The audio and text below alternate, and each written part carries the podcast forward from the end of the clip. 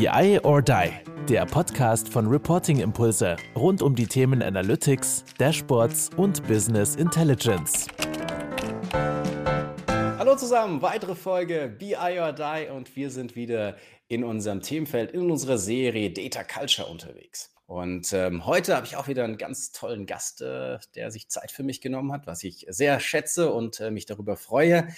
Ähm, der liebe Marco Geuer, du bist Leiter IT BICC von Fiege Logistik. Schön, dass du da bist. Hallo Kai, grüß dich, freut mich auch, vor allen Dingen zwischen den Tagen. ja, absolut. Äh, also, dass man, äh, du hast ja schon gesagt, ah, so ein paar strategische Themen äh, gehst du da einfach noch an und da hast du dann auch noch den Podcast reingepackt, ist natürlich äh, umso cooler. Und, ähm, und ich, für mich war es so ein Erlebnis, ich hatte das vorhin im Pre-Talk ja auch schon gesagt, ähm, viele nehmen ja, oder Data Governance, wenn ich jetzt so ein bisschen diese Definition auch von Carsten Bange von BARC nehme mit dem Data Culture Framework, ist ja Data Governance ein Teil von der, von der Data Strategy äh, und beziehungsweise von Data Culture. Und, ähm, und dann denken ja viele erstmal so ein bisschen, boah, das klingt ganz schön bürokratisch, anstrengend, das will ich vielleicht eher umkreisen, gerade vielleicht so auch aus Fachbereichssicht. Und genauso ging es mir, als wir mal einen Talk hatten, äh, gemeinsam. Und dachte ich so, oh je, jetzt, jetzt bin ich da drin, jetzt komme ich da nicht raus. Und ich kannte dich vorher nicht. Und dachte so, hm, okay, jetzt gucke ich mal, was da mir so zu Data Governance erzählt wird. Und war so, puh, und war, glaube ich, nach drei Minuten völlig geflasht und äh, habe irgendwie schon nach einer halben Stunde gesagt, ich hätte sowas überhaupt nicht erwartet. Und von dem her war das dann für mich, ähm, als ich an das Thema Data Culture, muss ich sofort an dich denken, weil ich weiß, dass du das in den Projekten nämlich genau anders hinbekommst, eine ganz andere Einstellung dazu hast, außer äh, das ist bürokratisch, das ist langweilig, das ist irgendwie anstrengend. Und deswegen super cool, dass du, dass du heute hier bist und äh, ja, dich unseren äh, fünf Fragen von BI or Die stellst. Ja, danke schön. Jetzt hast du die Erwartung aber ganz schön hochgeschraubt. Absolut. Also ich habe gedacht, äh, jetzt noch ein bisschen Pressure, aber ja. ähm, du warst ja auch schon in verschiedenen Formaten, hast da immer abgeliefert. Äh, das können wir vielleicht ja auch nur mal die anderen Formate drunter verlinken, dass man da ähm, sozusagen vollumfänglich äh, Marco Geuer äh, erleben kann. Mhm. Aber wie gesagt, ähm, ich habe ja schon ein bisschen so das äh, Data Culture Framework auch angesprochen gehabt. Ähm, deswegen lass uns mal äh, bei der ersten Frage mit den Begrifflichkeiten so ein Stück weit starten. Ähm, Gerade jetzt vielleicht auch mal so eine, ich will nicht sagen jetzt eine lupenreine Definition, aber du bist ja auch viel in Gesprächen oder warst schon in Gesprächen mit Fachbereichen. Ich weiß, dass deine Data Governance Definition schon ein bisschen über das hinausgeht, was wir jetzt äh, so innerhalb dieses Data Culture Frameworks auch sehen, weil für dich vielleicht so Data Culture und Data Governance sehr, sehr ähnlich sind ähm, von dem, was du dafür tust. Aber wenn du es jetzt mal ähm, so zusammenfassen müsstest, was muss denn ein Fachbereich zum Thema Data Governance wissen? Naja, Data Governance, ich sehe Data Governance ja als schon einen der zentralen Punkt, der sehr starken Einfluss nimmt, wenn man es eben weiterfasst. Also eben nicht bürokratisch, sondern es eben eher versteht einerseits, dass es was sehr stark mit Befähigung zu tun hat. Befähigung eben ähm, auch das Thema Data Management. Wie sollte ein gutes Data Management funktionieren? Wie möchte ich als Organisation mit dem Thema Daten letztendlich umgehen? Ähm, wie will ich, da sind natürlich so ein paar bürokratische Themen drin, wie, wie möchte ich meine Daten schützen? Ich bin gesetzlich verpflichtet, ähm, auf meine Daten letztendlich zu achten, nur weil ich glaube, alles eventuell zu können, auch nicht alles zu tun. Das heißt, ähm, nicht nur gesetzlich, sondern einfach auch ethisch mal drauf zu gucken, wie weit macht das denn eigentlich Sinn. Auf der anderen Seite sehe ich sehr stark als Service in der Verbindung eben mit Befähigung, dann, ich kann ja nicht von vornherein erwarten, dass allen irgendwie klar ist, was meine ich denn letztendlich damit? Ne? Ähm, wie schütze ich meine Daten? Wie soll ich denn Daten verwenden? Ähm, wie fließen meine Daten denn das Unternehmen? Ähm, das Verrückte ist, ich bin ja jetzt für ein, für ein Logistikunternehmen tätig und wir reden zum Beispiel, das haben wir von vornherein gemacht, gar nicht über Data Management, wir reden über Datenlogistik. Äh, witzigerweise, weil wir sagen zum Beispiel, wir machen eigentlich mit Daten dasselbe, was unser Logistikunternehmen macht. Wir sorgen dafür, dass Daten, wo sie irgendwo entstehen, produziert werden, so das Unternehmen letztendlich zu transportieren und aufzubereiten und zur Verfügung zu stellen, dass möglichst jeder im Unternehmen daraus die Erkenntnisse ziehen kann, die er für sein tägliches Geschäft benötigt, darauf Entscheidungen treffen zu können diese dann letztendlich sich in den Markt widerspiegeln und aus dem Markt heraus, wie er sich reagiert und mir letztendlich Informationen zurückgibt, die aus den Daten wieder herauszulesen, ob das, was wir eigentlich machen wollen, gut für den Markt, gut, gut für unsere Kunden war oder eben nicht und wir nachjustieren müssen. Und damit schließt sich so ein Datenkreislauf. Das ist so unsere Sicht, Datenkreislauf, immer mit dem Fokus auf den Markt und auf den Kunden. Und dazu äh, vertraut natürlich auch der Kunde uns seine Daten ja an. Ne? Also wir haben, wir sind so ein, naja, auch ein Trust Center für seine Daten. Und das ist natürlich ein Stück weit Data Governance, das dafür sorgt, dass wir die Daten in diesem Kreislauf so verwenden, dass der Kunde auch nachher ein gutes Gefühl dafür hat. Und mit Kunde meine ich, wir machen ja sehr viel B2B-Geschäft. Das heißt, wir sind im Hintergrund von sehr großen Unternehmen tätig und wickeln für die die komplette Logistik im Hintergrund ab. Das heißt, wir produzieren ja nicht nur Datenprodukte für unser internes Unternehmen, sondern sehr viele Kunden auch, ähm, und ich finde das ziemlich cool, dass viele Kunden auch sagen, wo ich dachte, die hätten selber große Data Analytics Abteilungen äh, sagen, boah, wir hätten gerne von euch die Insights aus den Daten schon mitgeliefert, dass ihr uns bitte sagt, wie sollten wir letztendlich unsere, unsere Logistik in den Lägern optimieren? Mit welchen Carriern sollten wir zusammenarbeiten? Wer hat eine gute Lieferleistung? Wo sind die Retouren, Retourenquoten gering? Und da sage ich immer, da sind wir eigentlich so ein bisschen dass Google und Amazon im B2B-Bereich, dadurch, dass wir mit vielen Unternehmen arbeiten, haben wir natürlich auf die Daten einen guten Blick und damit aber auch ein großes Vertrauen,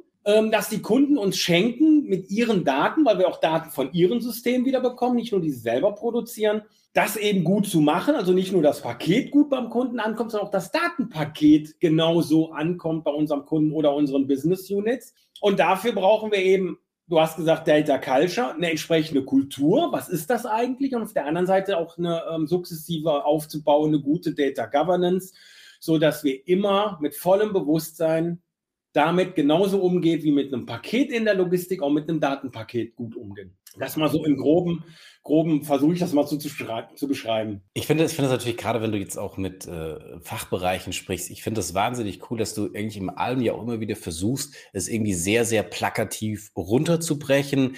Ähm, es jetzt eben, wie du sagtest, dann auch zu sagen, okay, wir sind jetzt in der Logistik, dann versuchen wir das. Ja, natürlich passt es jetzt halt zufällig irgendwie ja. ganz gut. Ja, jetzt hast du vielleicht ein anderes Unternehmen, wo das nicht so super passt, aber trotzdem es halt irgendwie greifbar, nahbar zu machen. Und ich sage ja auch immer, es muss irgendwie verstanden werden im eigenen Ökosystem. Das heißt, wenn ich da jetzt mit tollen Begrifflichkeiten irgendwie um mich her speise und den tollsten Best Practices, die vielleicht aufs Unternehmen gar nicht anwendbar sind, aber selbst, ja. sag ich mal, in der Sprache schon zu überlegen, wie kann ich es, sag ich mal, meinem Gegenüber so, so nahbar machen, dass das bestmöglich irgendwie versteht und seinen Reim sich daraus macht, dann habe ich natürlich auch hinten raus, glaube ich, wieder ja, bessere Chancen, dass dann auch solche Themen wie jetzt vielleicht Data Governance oder wenn es da vielleicht auch mal Einschränkungen oder irgendwas mal nicht funktioniert oder irgendwas auch mal länger dauert oder, oder, oder. Ich meine, da sind ja auch viele äh, Dinge, die da noch in, in, Data Governance entsprechend reinfallen, über das, was du jetzt da ja so auch skizziert hast, hinaus, ähm, die jetzt vielleicht auch nicht immer so spaßig sind. Deswegen finde ich das schon äh, sehr, sehr smart, da diesen, diesen Weg zu gehen und schon bei der Sprache aufzupassen, sozusagen,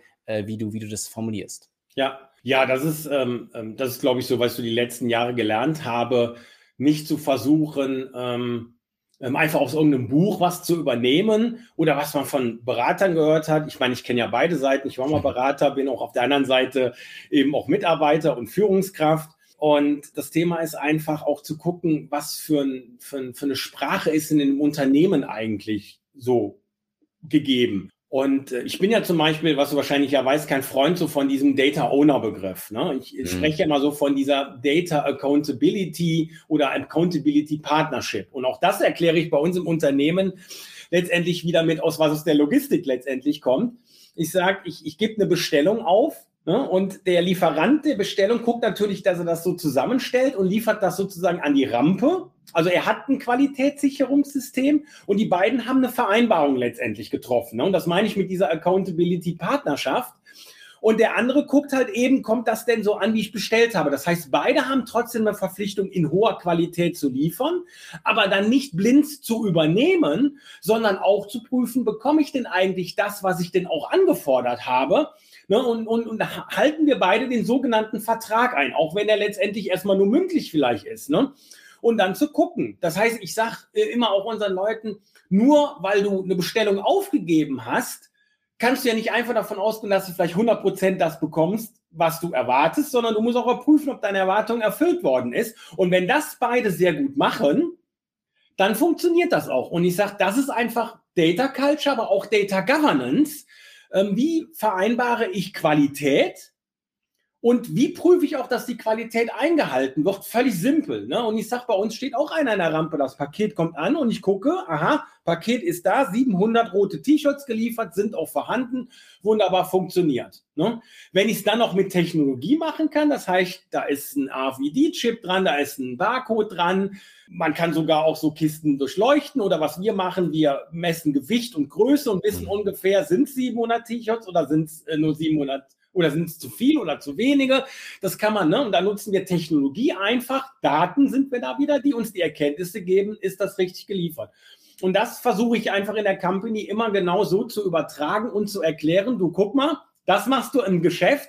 Das gilt für Daten in der Stelle genauso. Hast du dir jetzt bewusst nur diese Branche deswegen ausgesucht oder hast du auch, sag ich mal, in deinen vorherigen Jobs da, da ähnliche, ähnliche, sag ich mal, äh, praktische, äh, übertragende Dinge gefunden? Ja, also irgendwo hat es ja mal was mit Logistik zu tun. Das Verrückte ist ja, ich habe ja in meiner, als ich in mein Berufsleben eingestiegen bin, tatsächlich im Handel Logistik gestartet bin da ungefähr so vier, fünf Jahre geblieben, habe dann überhaupt nichts mehr mit Logistik danach zu tun gehabt und ich habe mir Fiege nicht ausgesucht. Ich hatte das Vergnügen, dass Fiege mich ausgesucht hat, äh, was, was ziemlich, ziemlich cool war. Und äh, bin jetzt wieder in der Logistik eigentlich äh, gelandet und kann das, wo ich versucht habe, immer irgendwie so ein bisschen über Logistik zu sprechen, jetzt hier wieder wunderbar äh, ähm, genau die komplette Bandbreite reinzubringen. Ne? Und ich habe schon immer ja so Analogien zu Logistik hergestellt, weil wir alle ja mal mit Logistik zu tun haben. Jeder hat mal was bestellt, jeder hat mal ein Paket bestellt oder jeder ist mal in den Shop gegangen. Ne, und ähm, entweder probiere ich Sachen an und das ist eine Art der Qualitätsprüfung, ja. Ist es in der richtigen Qualität vom Stoff, wie ich es erwartet hätte? Ich ziehe es an, probiere es letztendlich, passt es mir? Im Zweifel habe ich noch jemanden dabei, der sagt, oh, das steht dir auch noch. Ne? Und das ist nichts anderes wie Logistik an, ne? Also ich prüfe ne, und erwarte, dass das Richtige im Regal liegt, was ich gerne hätte. Und online mache ich das genauso. Und wenn dann hier der Bote kommt, der ein Paket bringt und äh, irgendwie sieht das merkwürdig aus oder das ist nicht, oder ich erwarte gar nichts vielleicht, ne, dann prüfe ich ja automatisch. Und so komme ich eigentlich immer drauf und sage, also Logistik funktioniert irgendwie immer. Sehr gut. Ich bin äh, großer Fan davon und es passt natürlich jetzt wirklich wie die Faust aufs Auge ja. äh, als, als Fiege Logistik. Ähm, jetzt hat der ein oder andere vielleicht, äh, hört jetzt diesen Podcast oder muss sich aus irgendwelchen anderen Gründen mit dem Täter äh, Data Governance beschäftigen, möchte das tun. Und es ist ja immer so ein bisschen die Frage, ja, wie starte ich denn damit? Und aber dann auch die, die gleich anschließende Frage ist, wie hältst du denn auch über einen langen Zeitraum, sag ich mal, die mhm. Crew bei Laune? Ähm, was sind da so vielleicht deine Tipps und Tricks? Wie starte ich das Ganze und wie habe ich da Zug drauf auch über die lange Frist? Ja, also ich bin ein Freund von Step by Step. Ähm, auch das hat sich über viele Jahre entwickelt. Ähm, ich war vor, boah, bestimmt vor gut zehn Jahren äh, mit dem Theta, Thema Data Governance stärker ähm, in Konfrontation sozusagen gekommen mhm. bin und auch gefragt, was ist denn das und was soll denn das Ganze überhaupt? Ähm, hat man ja so schnell den Willen, einfach zu sagen, boah, ich drehe das große Rad. Ne? Ich muss hier Rollen einführen, große Prozesse einführen. Ähm, und dann merkst du aber relativ schnell, da hat keiner Bock drauf. Ne? Das ist so, du läufst gegen Mauern, die Leute sagen, ah, da kommt er mit der nächsten Sau an, die er durchs Dorf treibt und jetzt schon wieder die nächste Rolle soll ich hier ausfüllen und dann auch wieder einen neuen Namen für irgendeine Rolle oder viele Rollen neu erfunden und musste dann relativ hart lernen, ganz doof, ne? das eigentlich so zu machen, sondern dann überlegt relativ zeitnah, okay, muss er anders machen. Also A, können wir es nur Stück bei Stück machen.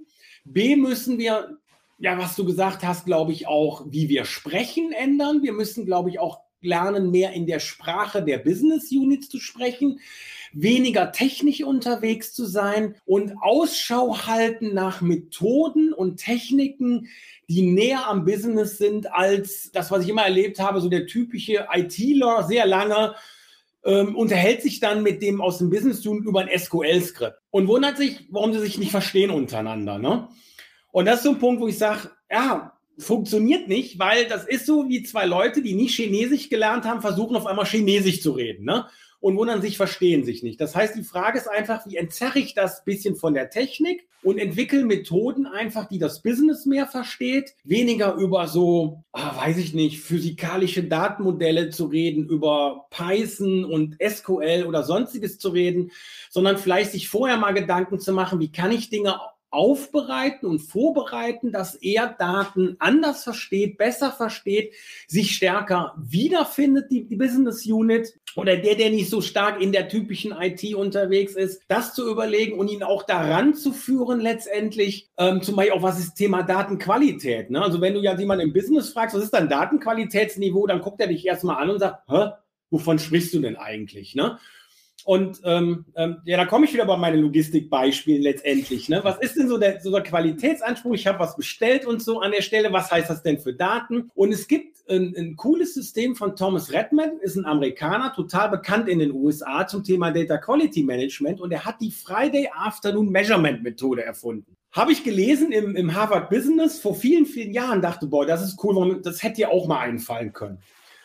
Und er zum Beispiel geht hin und die habe ich direkt adaptiert, diese Methode. Und er geht hin und sagt, du pass mal auf, an einem Freitagnachmittag holst du dir die letzten 100 erzeugten Datensätze aus deinem System, äh, nimmst mit den 15 wichtigsten Attributen, sprich Spalten, wo du sagst, okay, ich brauche hier eine Größe, ich brauche hier einen Namen, ich brauche hier ein Gewicht, ich brauche keine Ahnung was. Und gehst die 100 Zeilen einfach mal durch und streichst an, wo du, sie, wo du einen Fehler siehst wo du sagst, oh, blöder Datensatz, das funktioniert nicht, dann zählst du einfach durch, dann kommst du unten raus, weiß ich nicht, äh, nur 67 äh, Zeilen sind wirklich korrekt, der Rest ist falsch. Also hast du einen Datenqualitätsindex von 67 Prozent und damit hast du dein erstes Qualitätsniveau ermittelt. Das machst du mal mit denen. Jeden Freitagnachmittag mit zwei, drei Leuten gehst du mal einfach simpel durch und danach ist denen klar, was Datenqualität ist und die sagen ja selber, was sie doof finden an den Daten und wissen dann schon aus ihrem Business heraus, äh, letztendlich und sagen, okay, wenn der Datensatz falsch ist, ist klar, dass die Bestellung falsch ankommt oder dass wir falsch ausliefern oder dass der Mitarbeiter XYZ das nicht richtig im System bearbeiten kann, weil ich dem jetzt einen Fehler geliefert habe an der Stelle und nicht sauber gearbeitet habe. Ne? Und damit erzeugst du ein völlig anderes Bewusstsein in der Thematik, als wenn du immer so mit dieser Policy kommst. Ne? Ich schreibe eine 100 Seiten Policy, schreibe die in, stell die ins Intranet und sag so, und jetzt sei da alle Data Governance. Ich meine, du hast ja viele Punkte damit eigentlich erschlagen. Du hast begonnen ja. letztendlich mit den Leuten zu reden, also ist ja, ja. schon mal Kommunikation. Äh, du hast dich im Zweifel ja auch noch auf diese Kommunikation eingelassen. Du hast diese Sprache entwickelt, ähm, dass die Leute es verstehen. Du hast sehr viel ja auch von Befähigen gesprochen. Ja. Und in diesem ganzen Datenumfeld finde ich ja auch immer so dieses Team und zu verstehen, wer hat so ein bisschen welche Aufgabe. Es muss jetzt nicht, wie gesagt, äh, Rollensysteme oder was weiß ich was sein, aber jeder einfach so ein bisschen oder dahin führen. Ich zeige dir mal ein bisschen was, ja. ich beginne damit zu arbeiten. Und das ist natürlich, sag ich mal, mit so einem in Anführungsstrichen kleinen Move ähm, einfach schon getan. Und das finde ich ähm, echt geil, weil du sagst, hey, wir, wir arbeiten gemeinsam damit, wir arbeiten zusammen, wir reden gemeinsam, wir gucken uns noch die Daten an, die lernen wir noch besser kennen. Im Zweifel äh, nutzt du dann vielleicht ja auch noch das ein oder andere Tool, logischerweise, wenn du dann äh, die Daten oder die, die auch die, den Fokus auf die Datenqualität, die Leute wissen das nächste Mal wieder, was ist denn überhaupt Datenqualität? Äh, dann hast du ja noch die ein oder anderen, sage ich mal, vielleicht Logistikbeispiele, also da dann auch nochmal vielleicht, um es längerfristig dann auch noch äh, sich, sich äh, verstehen oder dann auch wieder aufrufen zu können. Ähm, das ist natürlich schon äh, sehr, sehr witzig und sehr, sehr cool. Hast du noch mehr von, sag ich mal, so diesen, es war tatsächlich auch eine Frage, wo ich sagte, okay, was sind so deine Tools, deine Überzeugungen, dein, deine Methoden, wo du sagst, hey, das hilft mir total bei meiner, bei meiner täglichen Arbeit rund um das Thema ähm, ja, Data Governance, weil ich würde dir auch sagen, also wenn ich mich schon damit, dann möchte ich wenigstens äh, die Marco-Methoden haben, weil die scheinen irgendwie ein bisschen, bisschen mehr Spaß zu machen oder äh, vielleicht auch erfolgreicher zu sein, weil du es immer so ja, ich finde es äh, ja fast schon leidenschaftlich immer, immer vorträgst oder auch in dem, in dem ersten Talk, den ich da mit dir hatte. Ähm, von dem her gerne noch mehr. Was, was hast du da noch so im Köcher, was du raushauen kannst? Ja, ja, das, was du angesprochen hast, äh, ich habe einen Grundsatz äh, mit diesem Befähigen. Ist so dieses Vormachen, Mitmachen, selber machen. Ähm, das ist so ein Grundsatz bei mir. Dieses Vormachen ist eben, ich überlege, letztendlich, ähm, wie, wie, tickt der andere ne? und was ist so sein Metier und ähm, was glaube ich denn, ähm, womit er ganz gut klarkommt. Ne? Das wäre dieses Vormachen, dann ich, ziehe ich mich zurück und überlege mich, kann ich das so weit vorbereiten, dass ich ihn da mal ranführen kann. Also wie zum Beispiel mit der Friday äh, Measurement Methode oder aber ähm, was, was wir was ich ja schon vor Jahren mal bei Unity Media eingeführt habe, war dieses RDPS, das Rapid Data Performance Simulation. Das hört total kompliziert an. Wir sind irgendwann auf diesen Namen gekommen, äh, letztendlich, weil es wirklich, äh, wir simulieren live mit, ähm, weiß gar nicht, darf man hier Produktnamen nennen? Du ähm, darfst alles raushauen, was du möchtest. mit, äh, mit, mit Infozoom an der Stelle, weil es eben ganz schnell, auch wenn es erstmal total schräg aussieht, wenn einer auf diese Visualisierung guckt, ne, braucht jeder, sagt erstmal, verstehe ich nicht, was ich da sehe. Aber ich unterhalte mich mit denen nicht über, über, über ein SQL-Skript oder sonst irgendwas, sondern ich erkläre ihm, was die Visualisierung wiedergibt. Und die Leute fangen automatisch mit mir an zu denken, ähm, ah, das ist eine, eine, eine, Häufigkeitsverteilung. Und erwarte ich diese Häufigkeitsverteilung, wenn ich meine Daten mal so auf einer Sicht sehe? Ne? So nach dem Motto, ähm, ich erwarte 20 Klassifizierungen, wie wir unsere Marktsegmente auf, aufgesplittet haben und stelle an den Daten fest, wir haben 22. Warum? Ne? Ich kenne zwei nicht. Was ist denn das? Und kann das mit meiner Realität übereinstimmen, was ich hier plötzlich an Daten letztendlich sehe? Ne? Aber hier reden wir ja, ich habe das mal geprägt mit, wir reden hier mit den Daten und nicht mehr über die Daten, sondern ich sehe sie und dadurch, dass du in Infozoom ja so, so reinklicken kannst, ja. rausklicken kannst, die Sachen unterschiedlich angucken kannst, sprichst du die ganze Zeit gemeinsam drüber, oh, kann das sein? Und überprüfst permanent deine Annahmen und kannst einfach checken.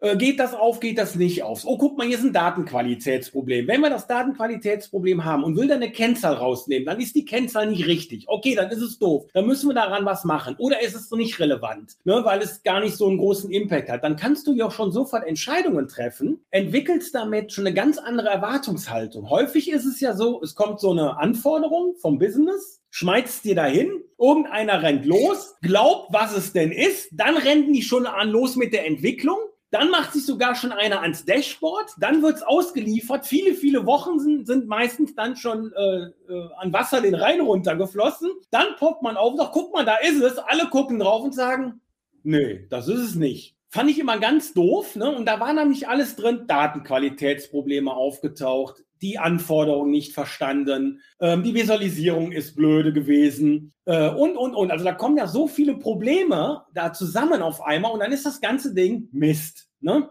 nicht abgeliefert.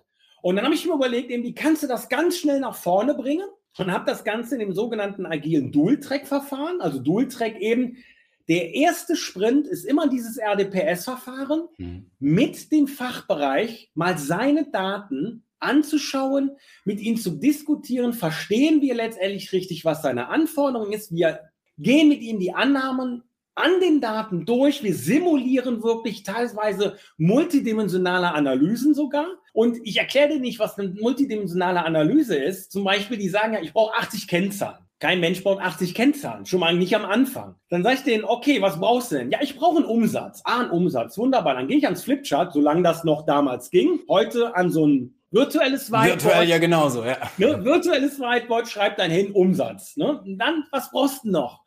Ja, ich brauche noch eine Stückzahl. Ah, Stückzahl. Stückzahl schreibe ich bewusst so ein bisschen tiefer drunter hin, damit ich Platz dazwischen habe. Dann sage ich, aber du brauchst ja nicht nur einen Umsatz. Auf was denn? Ja, ich brauche einen Umsatz pro Produktgruppe. Dann setze ich ein bisschen versetzt Produktgruppe. Dann auf Marktsegment. Aha, Marktsegment. Dann brauche ich noch das. Und dann sage ich ihm, ah, okay, das heißt, du brauchst hier eine Kennzahl, drei Dimensionen. Man dem mit dem mit dem. Ja, stimmt. Und dann das nochmal mit Stückzahl mit dem und dem. Ja, das stimmt. Sag ich, ah, wunderbar dann sind wir uns einig, dann lass uns das mal gerade simulieren, dann gucken wir uns die Daten an, dann kommt sowas raus, wie wie viele Marktsegmente erwartest du denn? 20. Guckst rein, oh, 22 Klassifizierung. Was ist denn mit den Zweien? Ja, die Zweien müssen alte sein. Guck mal mal den, äh, den jüngsten äh, Zeitstempel, oh, ist von gestern. Hm, passt was nicht. Also habt ihr anscheinend noch einen Prozess da laufen, ne? Oh ja, stimmt. Ach, das war das und das, ne? Und so bildet sich das letztendlich. Und dann haben wir im ersten Sprint ungefähr so ein 60, 70 Prozent Prototypen und wissen ziemlich genau, was gemacht werden muss.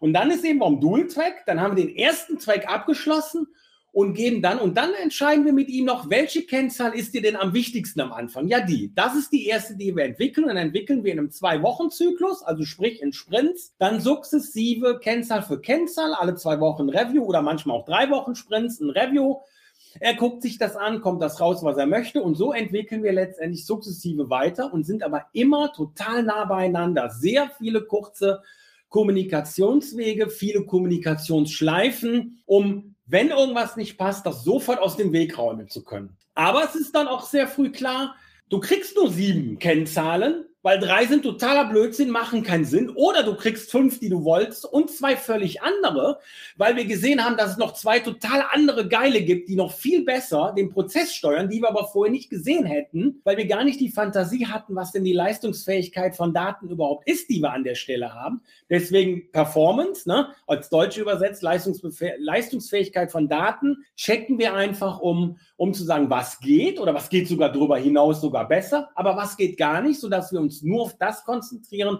was machbar ist und alles, was, wie man so schön sagt, Waste ist, Müll ist, dann auch wirklich definitiv zu lassen. Also sich auf das Wesentliche und Richtige zu konzentrieren. Und ich glaube, das ist ja, ich meine, wir kommen ja auch immer so vom, vom Ergebnis her gedacht. Also das ist okay, was ist das Datenprodukt, mhm. was am Ende rauskommt, was ja dann Dashboard oder ähnliches sein kann. Und das natürlich dann auch sehr schnell zu visualisieren, zu sagen, okay, ja. was brauchst du da wirklich? Und dann aber noch, so wie du jetzt gesagt hast, das dann auch noch zu challengen von den Daten her gesehen. Also nicht nur das, was ich denke, sondern ja. da auch nochmal direkt einen Einblick reinzugeben, zu sagen, okay, ähm, es ist nicht nur, wie du es haben möchtest. Ich glaube, es ist sehr, sehr wichtig, so dieses Ziel zu haben, in welche Richtung es gehen soll. Und da kannst du glaube ich, auch schon viele Sachen oder Waste oder wie auch immer wegstreichen. Aber dann, wie gesagt, auch nochmal zu sagen, okay, und deswegen ist aus meiner Sicht ja auch, es ist immer eine Zusammenarbeit. Es ist immer, wie, wie auch immer, ob IT-Fachbereich, wie auch immer man es nennt. Aber es ist, glaube ich, immer letztendlich unterschiedliche, unterschiedlich befähigte Menschen, also müssen da zusammenarbeiten. Und da eben der eine ist vielleicht ein bisschen technologischer aufgestellt, der andere ist vielleicht auch mehr Richtung Business. Diese Sprache müssen sie finden. Da gibt es vielleicht auch noch Kommunikatoren in dazwischen, whatever. Aber das gefällt mir, wie gesagt, sehr, sehr gut zu sagen, okay, ich habe dieses Ergebnis, dieses Endergebnis, dieses Datenprodukt Produkt, was es am Ende geben soll. Aber ich mache es erstens Schritt für Schritt und vor allen Dingen, ich rede sehr, sehr viel miteinander und ich schaue auch immer mal direkt wieder in die Daten rein. Guck mal, wie du genauso sagst, weil es ganz häufig hier so diese Frage, okay, was erwartest du denn? Ja, ich erwarte 20 Dimensionen oder 20 Standorte, was auch immer, um dann aber halt direkt mal reinzuschauen, weil dann befähigst du ja auch schon wieder sehr, sehr viel. Also, okay, was kann ich in den Daten sehen? Welche haben wir? Ach, diese Kennzahl hättest du gerne. Ach, super, aber die haben wir momentan überhaupt gar nicht. Können wir uns denn mit irgendwas annähern, was das genauso beantwortet? Oder ist es wirklich wert, das zu tun? Weil wenn man dann so ein bisschen in die Diskussion kommt und sagt, das finde ich natürlich ähm, sehr, sehr stark, also halt nie sozusagen am toten Objekt, sondern wirklich direkt am lebenden Objekt in den Daten äh, im Ökosystem reinzuschauen. Ähm, ähm, sehr, sehr stark und es kann mir wirklich gut vorstellen, dass es eine, eine, tolle Methode ist. Und ich kann mich auch an einen Vortrag erinnern, ähm, wo du das ja auch mit einem deiner Kollegen äh, präsentiert ja. hast ähm, wo du ja auch nochmal da gesagt hast, okay, wie, wie machen wir das? Wie gehen wir in diesen Prozess vor stark? Vielleicht, kann, vielleicht kriegen wir das ja auch noch als Link irgendwie mit dazu, weil fand ich auch eine, äh, einen sehr, sehr schönen Vortrag. Ähm, trotzdem jetzt nochmal so ein bisschen, was sind so ein bisschen Quick Wins, was sind Langläufer, ähm, was endet einfach nie so in diesem ganzen Umfeld äh, Data Governance, äh, kannst du da noch ein bisschen, bisschen was unterfüttern? Ja, was ja, also ich meine, Data Governance ändert die, ändert, Data Governance endet ja nicht ne, sondern das musst du kontinuierlich machen, musst kontinuierlich deine Daten monitoren. Du musst natürlich gucken, wer greift zu. Wer Zugriff haben soll, soll auch Zugriff bekommen. Wer keinen hat, ähm, sollte ihn auch nicht haben. Du musst dir auch klar machen, wer darf denn Daten manipulieren und wer nicht. Ne? Ähm, äh, man kennt das so aus dem Thema Master Data Management wieder an der Stelle. Da kenne ich auch ein altes Beispiel, letztendlich ein Master Data Management aufgebaut und sich dann äh, nicht sich gewundert, warum die Datenqualität nicht besser wurde. Und dann gefragt, was habt ihr denn am Organisationsmodell gemacht?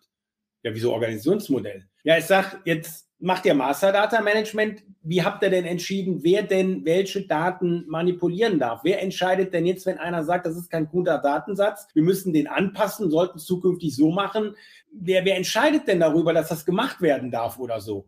Keine Gedanken darüber gemacht. Ne? Und das ist natürlich auch Data Governance, weil sonst schubst man sich ja im Zweifel die Datenqualität gegenseitig äh, um letztendlich. Ne? Für den einen ist ein Geburtsdatum total relevant, dann sollte er auch das Recht haben zu entscheiden, wie ist ein Geburtsdatum in einem System zum Beispiel zu pflegen, äh, zu ändern, in welchem Format darf es denn vorliegen, sonst ist, aber alle anderen dürfen es nicht. Das heißt, wenn ich es A haben will oder B anders haben möchte, dann muss ich mit dem auch ins Gespräch gehen ne? und nicht einfach sagen, ich ändere das System, wie ich es gerne hätte, weil dann funktioniert der Geschäftsprozess nicht mehr, der dahinter liegt. Was ja häufig vergessen wird, ist eben, es geht um Geschäftsprozesse und die Daten unterstützen, dass ich den Geschäftsprozess gut möglich handle. Deswegen ist ein weiteres Punkt immer, dass ich immer bewusst mache, was ist der Geschäftsprozess letztendlich? Was sind die Kernschritte, die du da drin hast? Und versuch auch so ein Stück weit mal drüber hinaus zu denken, wenn du sieben Prozessschritte hast, wie wichtig sind Daten vorne schon, damit hinten der siebte Schritt auch wirklich funktioniert. Ganz simples Beispiel.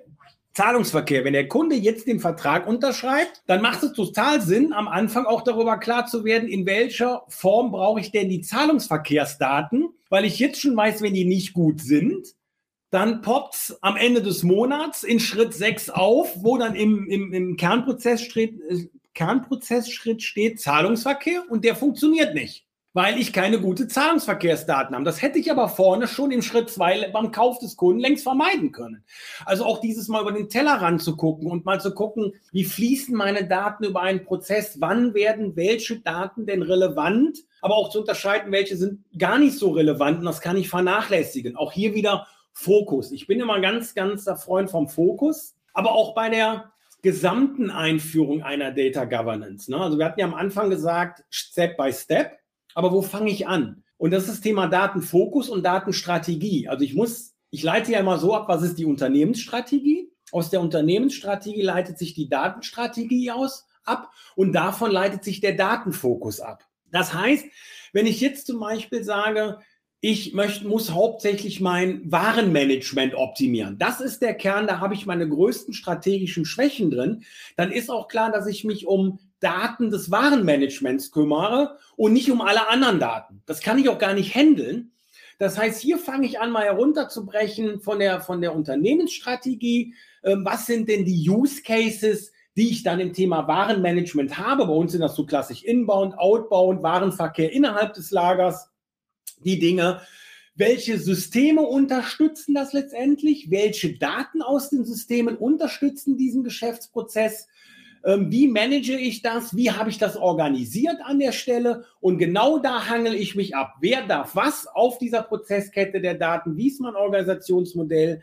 Wo macht ein Master Data Management für mich Sinn? Wie muss ich sie letztendlich stützen? Wie sorge ich dafür, dass sie möglichen guten Flow haben, diese Daten und kümmere mich nur um diesen, diesen einen Strang? Also ich mache immer so Treiberbäume.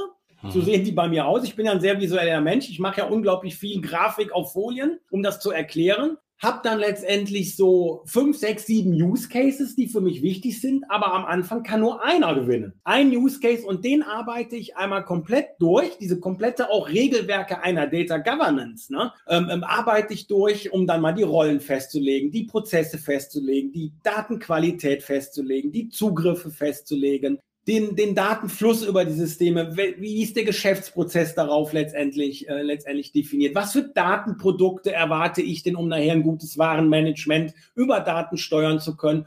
Und dann exerziere, exerziere ich das wirklich in so einem Abschnitt von drei bis sechs Monaten komplett durch und lerne daran auch besser zu werden. Und wenn ich dann sage, das läuft total stabil und ich weiß, was die Stärken und Schwächen sind und wo wir daraus gelernt haben, dann adaptiere ich schon zum erst zum nächsten Use Case. Und somit werde ich automatisch besser. Und das meine ich mit Step für Step immer auch an die Unternehmensstrategie zu koppeln. Das heißt, wenn die nächstes Jahr sich verändert, die Strategie, und wir sagen, wir haben das Thema Warenmanagement im Griff, jetzt steht von mir aus ein besonderer Markt und deren Kunden im Fokus, dann weiß ich, ab dann steht es im Fokus. Ne? Aber nicht zu vergessen, dass ich natürlich ein gutes Monitoring aufgebaut habe, das mir natürlich durchaus erlaubt, kontinuierlich A zu gucken, ob das alte noch genauso gut funktioniert oder auch treten auf einmal Marktveränderungen ein, die ich ja mitkriegen muss, muss ich Anpassungen vornehmen, die ja dann für alles andere ja auch wiederum gilt, um das auch mitnehmen zu können. Also Data Governance ist ständiges Monitoren auch und lernen und adaptieren, um dann von Use Case zu Use Case aufzubauen. Und so wird ein, wird ein ähm, ähm, Schuh letztendlich draus. Und Data Governance ist und Data Culture damit natürlich auch, diese Befähigung in die Organisation zu bringen und diese Services reinzubringen, baut sich dann sukzessive aber auf, aber gemeinsam. Ne? Also nicht im Kämmerlein einschließen, sondern mit den Business Units, mit seinen Ansprechpartnern oder auch mit Kunden. Bei uns sind es dann eben Business Units und Kunden, gemeinsam das einfach aufzubauen, weil damit hast du direkt auch das Commitment dazu. Und du hast jetzt viele Sachen auch wieder gesagt. Du hast gesagt, erstmal die Bedeutung, du leitest es aus der Unternehmensstrategie ja. ab. Das zeigt ja auch letztendlich die Attention, die du damit hast. Ähm, zum anderen wieder die Geschwindigkeit, die es einfach braucht und aber eben auch diese, dieses kontinuierliche Lernen, dieses Step by Step by.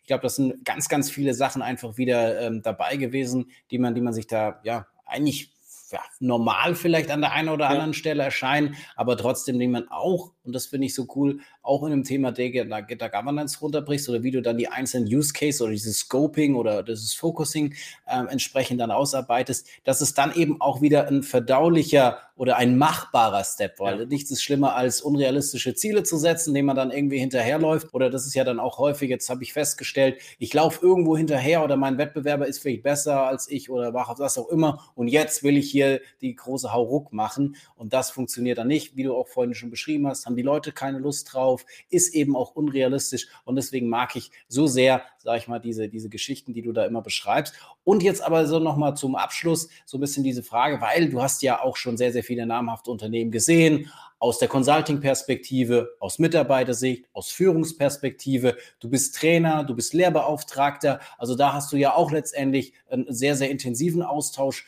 äh, mit deinen äh, Teilnehmerinnen und Teilnehmern. Einfach jetzt nochmal so ein bisschen die Sache, wie, wie du hast jetzt häufig beschrieben, wie du an die Sache rangehst. Würdest du das mit Beratern tun? Würdest du das immer aus eigenem Kraft her tun? Würdest du es in einem Mix tun? An welchen Stellen macht oder Themen macht es vielleicht Sinn, diesen Mix? Was ist da deine Meinung dazu? Das würde mich jetzt einfach mal auf der Vielfalt der Perspektiven, die du ja schon eingenommen und gesehen hast, einfach mal interessieren, ähm, wie du da vorgehen würdest. Ja, klar arbeiten wir auch mit Beratern zusammen. Und zwar an der Stelle, ähm, wo wir das Gefühl haben, dass wir jetzt im Moment vielleicht die Skills nicht dafür haben. Ne? Also wir stellen fest, ähm, da haben wir, haben wir eine Schwäche, da müssen wir besser werden. Und dann ist die Frage, können wir es selber, haben wir es selber? Und wenn wir sagen, wir haben es nicht selber, wer im Markt könnte uns das mitbringen? Aber das sind kurzfristige Dinge bei uns. Also ich habe so gut wie keinen Berater länger als sechs Monate. Das ist so eine, so eine Grundregel, weil da bin ich wieder bei dem Thema Befähigung. Ähm, und ich gucke auch, dass diese, diese, diese Berater gewillt sind, ihr Wissen eben zu teilen und rüberzugeben und eine ähnliche Arbeitsweise haben, eben dafür zu sorgen, uns zu befähigen, damit wir danach selber laufen. Also auch da gilt das Prinzip, was ich eben gesagt hatte, vormachen, mitmachen, selber machen. Gilt da genauso. Und das gebe ich auch den Beratern mit, diese Philosophie, die wir an der Stelle haben, nämlich von vornherein sagen, was unsere Erwartung ist, nämlich Wissen, Können aufzubauen bei uns ähm, letztendlich das reinzunehmen ins Unternehmen und zentrale Stellen, wie zum Beispiel auch ein Product Owner, was man so aus dem Agilen kennt, immer einer aus intern. Ne? Weil der ist derjenige, der die tagtäglich mit diesen Anforderungen zu tun hat, der mit den Fachbereichen zu tun hat. Ähm, ich bin sogar ein Freund, Fachbereiche zu Product Ownern zu machen. Ich kann mich mal erinnern von einem Wechsel vom einen Unternehmen anderen, als ich das System vorgestellt habe und habe gesagt, wir haben es sogar so weit gebracht, dass wir teilweise Product Owner hatten, die aus dem Business kamen. Gab es ein großes Raunen im Saal, sagte, das wird bei uns niemals funktionieren. Also ich kann noch, die haben noch keine Ahnung von Daten. Da habe ich gesagt, oh, das ist aber jetzt schon eine ganz schön hochnäsige Sichtweise, zu behaupten, dass jemand aus dem Business keine Ahnung oder nicht lernen könnte, äh, äh welche Bedeutung Daten haben, um mich mit Daten umzugehen habe. Ne? Finde ich ganz schön vermessen, so eine Sichtweise, sondern wenn einer nachher mit Daten ja umgehen, und da sind wir beim Thema Data Culture, umgehen muss, können muss, um sein Geschäft möglichst gut steuern zu können und immer besser zu werden, ist es doch genau an der Stelle und nirgendwo anders. Ne? Und, und nur weil sie vielleicht keine IT-technische Ausbildung mal genossen haben, dann zu behaupten, die können es nicht, finde ich echt frech, ne? so eine Sichtweise. Ne? Und geht gar nicht. Ne? Und weiß ich noch, da war ich so ein Raum, das geht bei uns nie. Ne? Das haben wir auch gedacht, haben wir aber gemacht. Ne? Und dann mussten wir lernen, nach einem halben Jahr geht doch.